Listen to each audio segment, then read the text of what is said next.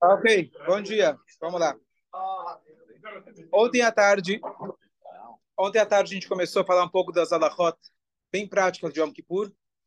Eu não vou pegar hoje o Kitsur, senão a gente vai acabar demorando muito, vai chegar o Yom Kippur, a gente não vai ter terminado. Então, no Aseret Temei Tshuva, os 10 dias, os dias intermediários entre Rosh Hashanah e Kippur, se costuma fazer caparot. Quem consegue fazer na véspera mesmo do Yom Kippur, na madrugada do Yom Kippur, melhor ainda. Mas eh, ao longo desses dias a pessoa já pode fazer. O costume é fazer com um galo, homem, galinha, mulher. Mulher grávida vai fazer com três, um por ela, uma por ela, uma se for uma menina, um se for um menino. Se ela tiver de gêmeos, aí tem que fazer com cinco. Então, se você vê alguém pegando uma caixa inteira fazendo assim, vai saber que ela está de gêmeos. Galinheiro. Bom, é o galinheiro Uma inteiro. pergunta idiota. Opa, não tem pergunta idiota. Idiota é quem não Se- pergunta. Se por acaso, né, no meio da gravidez, a, a, a mulher já fez, por acaso, um teste hoje que tem de sangue, Se alguma sabe o que quer, já pode, pode já fazer direto. Pode Tá. fazer. Ok. Aí você economiza um galo ou uma galinha. Não, mas aí hoje já está mais, tá mais prático, né? Uma pergunta. É... Se a pessoa não vai fazer caparote, então é importante que ela nomeie alguém para fazer por ela, com galo ou galinha. É melhor do que fazer com dinheiro. Dinheiro é uma saída não muito boa, não é a melhor. É melhor você fazer ou mesmo você mesmo com galo, galinha, ou peixe, ou é, nomear alguém para fazer por você. Então a pessoa peixe vivo. Sim, não adianta pegar o gefilte fish e tirar na cabeça, é o peixe vivo. Percebi, escorrega. Percebi, escorrega. Escorrega? É mais fácil, é mais fácil. Não Olha, olha, quer falar, tá é vendo, mais fácil. Mas você pode segurar com uma rede, não tem problema. Ah, tá. Segura com uma rede. Tem alguma... Ou pega o aquário, Ah, para o peixe? Qual que tem que ser? Tamanho, alguma coisa? peixe caché. Peixe caché. Qualquer um que a gente comeria, Tem um beta, peixe? né, por exemplo. Hã? Beta é caché. Beta? É, aquele Aquele pequenininho, tadinho, coitado. Vamos lá. Tem que ser o peixe de escama. Uma carpa, por exemplo. E a ideia, a ideia é você também, além de tudo, você pegar o valor, na verdade, o valor do galo, da galinha e doar para tzedakah. Isso você ainda pode, se é possível, o próprio frango ir para tzedakah. Sim. Também isso é o que acaba acontecendo hoje. Então as as instituições que fazem a capará, eles são, então eles ganham na venda e depois acabam ficando com o próprio frango, então você acaba fazendo uma tzedakah dupla. Então isso, o mais do que a própria capará, então o próprio mérito da tzedakah também ajuda a gente. Não é que a gente transfere ah, o teu pecado para o galo, a galinha, o coitado não fez nada de errado, não tem livre-arbítrio, mas é na verdade para a gente saber que isso na verdade é uma troca que a Hashem ele fez, que eu deveria estar indo para Deus nos livre nessa situação e Hashem ele vai lá e ele é, é, por sua misericórdia troca é, na verdade para me inspirar e saber na véspera de Yom Kippur o que poderia estar acontecendo comigo e eu ter um pouco mais de submissão a Deus e fazer chuva. Fala. Juntar um grupo fazer uma galinha só. É melhor fazer um galo para várias pessoas do que você do que você fazer com dinheiro. Ainda assim é melhor. Então, ou você nomear alguém ou pegar um galo para várias pessoas, ainda é melhor do que com dinheiro. Assim se fazia, não sei se na tua época no, na escola vinha alguém com galo, fazia para todo mundo. Também vinha. Nomear alguém. Você fala para alguém, você faça por mim, você paga. Dele. Não, o, o- o passar na cabeça é o que menos é a, é a menor preocupação. Você fala o texto, tá certo? Você fala o texto e a pessoa é, lá, não sei nem se vai colocar na cabeça na cabeça, porque hoje, por exemplo, a Estivá tem centenas de encomendas de, de remoto. Então, não sei se eles fazem na, fazem na cabeça. Mas você pagou pelo galo, está dando a tzedakah, e você e alguém está fazendo por você. Você não está tá com a galinha, o galo na tua mão, e você faz o texto. Isso é, acabou. Como é que é esse processo, então? É, você chega para ah, Arara, tudo bom? Tudo. Ah, posso fazer? Então, faz para mim, então, caparote? Faz. Não, não, faz, faz para mim e faz o Pix. Não, tá Você precisa pagar. É. Você precisa pagar pelo galo. Isso. Processo, processo lá. Alárrico, então você nomeia alguém na, no site, se você comprou remoto, então você já está nomeando para quem estiver lá, vai fazer por você. Certo? Talvez uma dica. Se você não vai hoje, se você não encomendou, de repente vai lá, Pede eu posso, eu, va- vamos junto, eu faço junto com você. Tá bom. Não tem problema. Não, eu vou passar lá. um- Certo? Passa Legal. lá. Não adianta tentar insistir que na, na porta é uma bagunça, então não adianta assim, eles não querem essa bagunça na hora da entrada, então já está vendido. Então, se você não tem, vem lá, participa do na No Bom Retiro, né? Yeshiva do Bom Retiro, antigo Renascença. Ok, na véspera de Yom Kippur, se costuma então pedir desculpa, como o Rabino já falou, a gente já falou várias vezes, de forma sincera, de forma honesta, e daquela forma que você realmente está arrependido e não vai fazer mais aquilo. A nossa obrigação de, é, de, é de é, desculpar a pessoa, a não ser que isso, de fato, você desculpando uma pessoa, você vai estar tá realmente facilitando e ajudando ela a continuar abusando de você. Então, em casos extremos, que você perdoar uma pessoa, isso vai acabar te prejudicando, então você não tem obrigação, pelo contrário, de é, perdoar a pessoa. Mas isso tem que ser tem que ser muito bem julgado, porque a gente, com, o nosso olhar muitas vezes cego e egoísta, a gente fala, não, se eu perdoar vai me prejudicar. Então, isso tem que ser de forma é, analisado, de repente, por uma terceira pessoa, de forma objetiva, para analisar se realmente se o teu desculpa vai estar tá facilitando para que ele continue, Deus nos livre, pecando contra você, ou, ou não. Véspera de Yom Kippur, Shachari de manhã, ele é rápido, não tem, as Slichot primeiro são muito curtas, o Shacharit em si não tem Tachanun, ele é curto também. O dia é muito longo, tem bastante coisa para fazer, então a gente faz uma fila um pouco mais acelerada. E depois disso tem o costume do rabino distribuir um pedaço de é, bolo de mel. E a ideia é você pedir para o rabino, você fala, me dê um pedaço de bolo. Isso, se você não está aqui por algum motivo, você pode fazer em casa também, você com teus filhos, dá para eles um bolo, dá alguma coisa, mas o costume é um bolo de mel. Sim. Se é que a pessoa está decretado sobre ele que vai pedir alguma coisa ao longo do ano, que seja isso, e está acabado. A gente é, cumpre a, a, já sai da já cumpre a obrigação dessa forma. Fala. É, também tem outro costume, Rabino, que depois você faz o, o mikver, faz a, come o bolo normalmente. Sim. E depois eu esqueci o nome. Que... vai chegar lá, Malkut. Eu falei isso ontem à tarde, só estou recapitulando para quem está tá. ouvindo agora. No, no dia da véspera de Yom Kippur tem a mitzvah de comer bastante. Tem aqueles que costumam comer o dobro do que se come normalmente. Para alguns é muito esforço, para alguns é uma mitzvah boa. Certo? Depende da pessoa. Tá certo? Então, por isso tem cada um levar em consideração que o dia seguinte é jejum. Se você for passar mal e não vai, não vai conseguir jejuar por causa disso, então vai com calma. Tanto é que na última refeição a pessoa deve comer alimentos leves para não chegar todo empanturrado para o jejum né? e chega no, no Kol Nidrei, tem gente que passa mais mal no Kol Nidrei do que no Neilá. Então, tomar o cuidado. Assim, somos judeus, a gente sempre, é, véspera de Yom Tov, parece que vai estar vindo um furacão, as pessoas esvaziam todas as prateleiras, estocam, vai que, né? Vai que tem uma guerra igual na Rússia, na Ucrânia, sei lá, vai que o cara estoca para três meses, mas não precisa ser tão assim. Já, já, acho que o trauma generacional já pode, podemos aos poucos já ultrapassando, não, José? Já os traumas da, da guerra já podemos. Ok. Depende então, é uma mitzvah comer bastante. Ah, depende. Nesse dia não se come alimentos que aquecem demais o corpo, condimentados, alimentos gergelim, alho, é, é, é, isso ao longo do dia. Laticínios apenas de manhã. Se faz uma seudá, uma refeição antes do meio-dia com peixe, é um costume. Se faz o minhá mais cedo e ao longo desse dia é quase que uma obrigação dos homens irem ao mikve.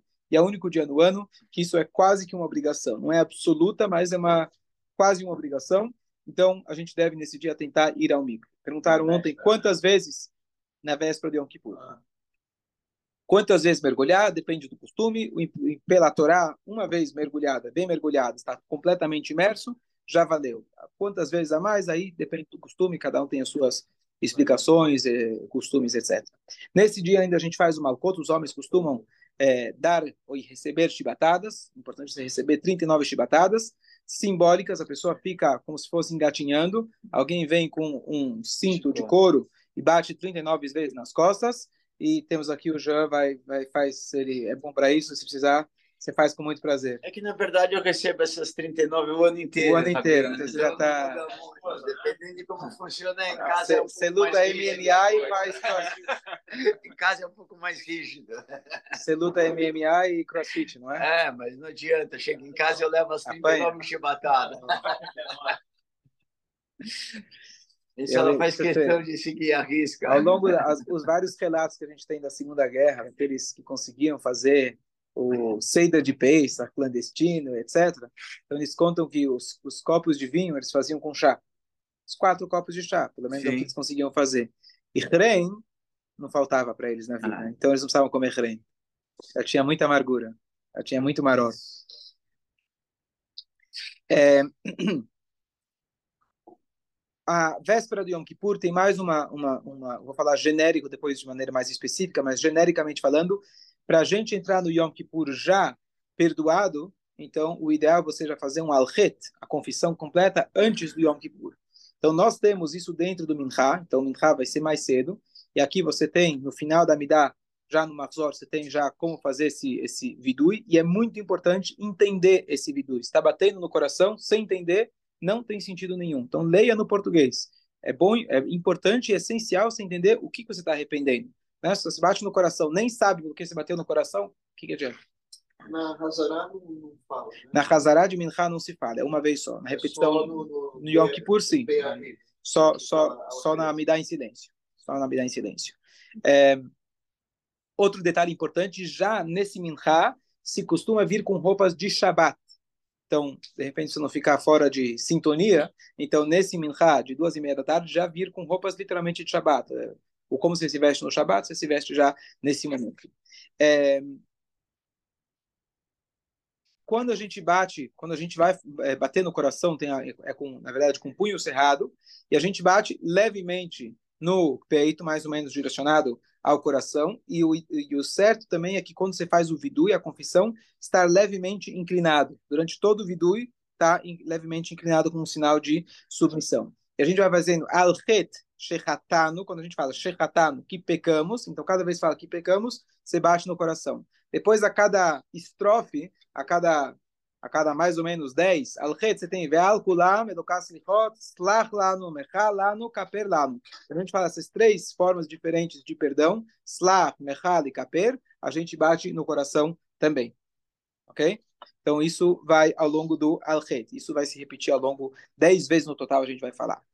É... Agora sim, começar falando do próprio jejum, que isso é essencial. Esse jejum, diferente de todos os outros jejuns, primeiro, ele é de 24, mais de 24 horas. Mas até aí eu tenho o Tisha que é parecido. Mas a Torá fala de jejuar no nono.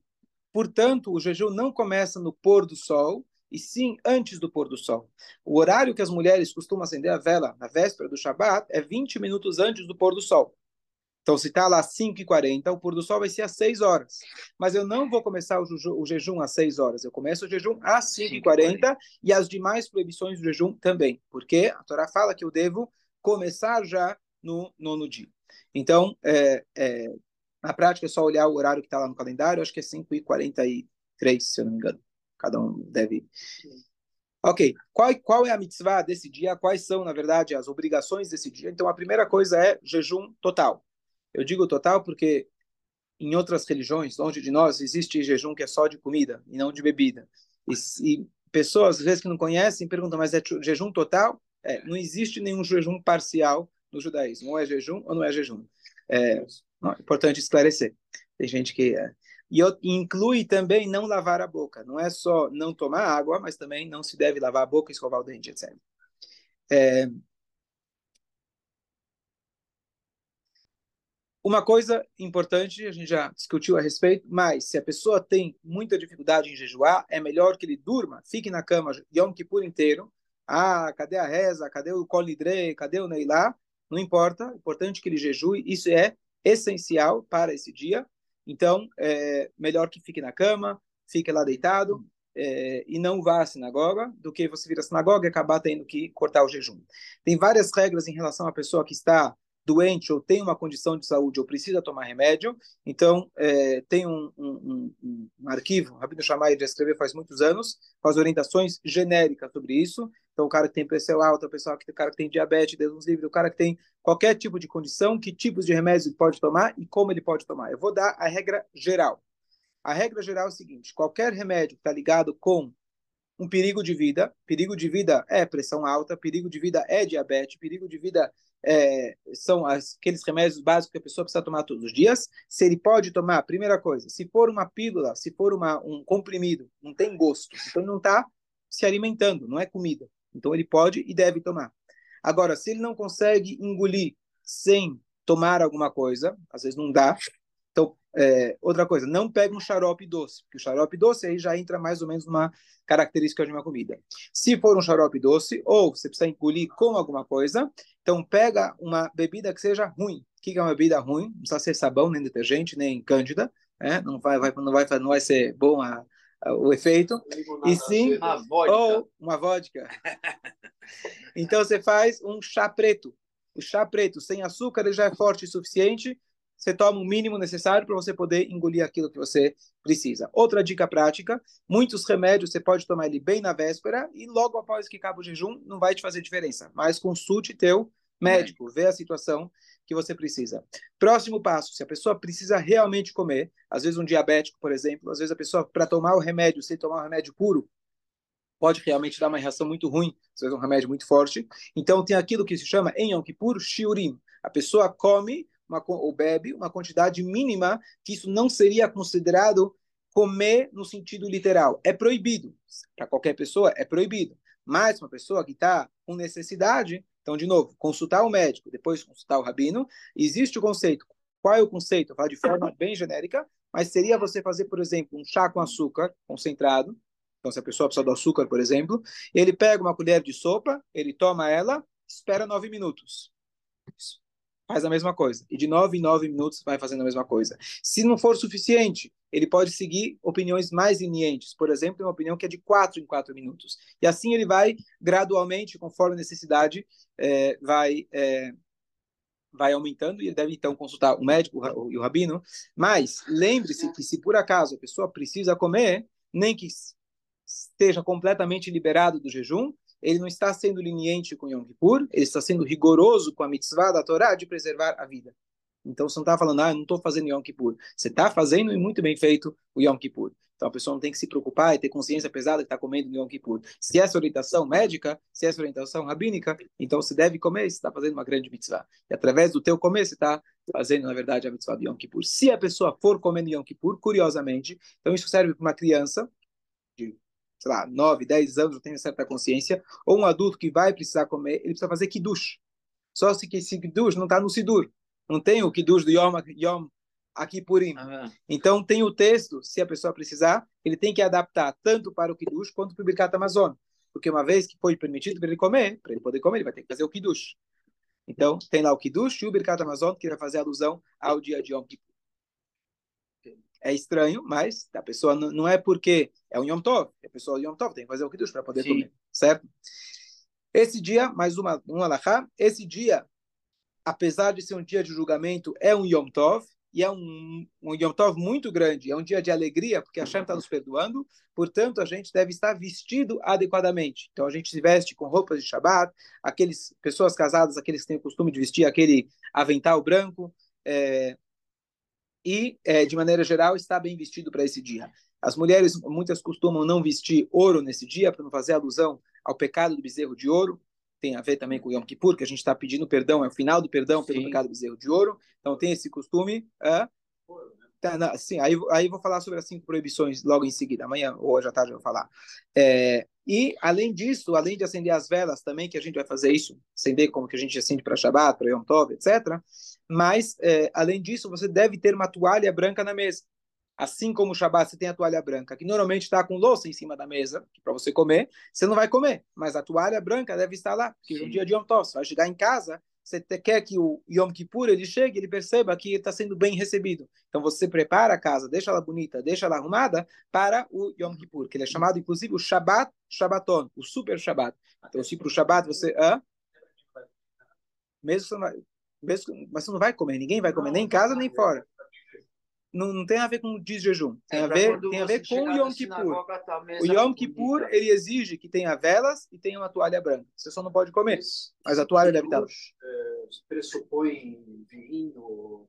Sim, aí se a pessoa não pode vinho, vai tomar suco de uva. Se for só beber água, não tem que. Se a pessoa só vai beber água Vai, vai. no Yom Kippur, está dizendo? Ah, mas não é uma refeição. Mas quando você toma água, o suco, você faz casa. Você vai beber água, que essa é a sua necessidade para o Yom Kippur, está dizendo? Se for, se for só beber água, eu vou, vou, vou, vou verificar. Eu te respondo.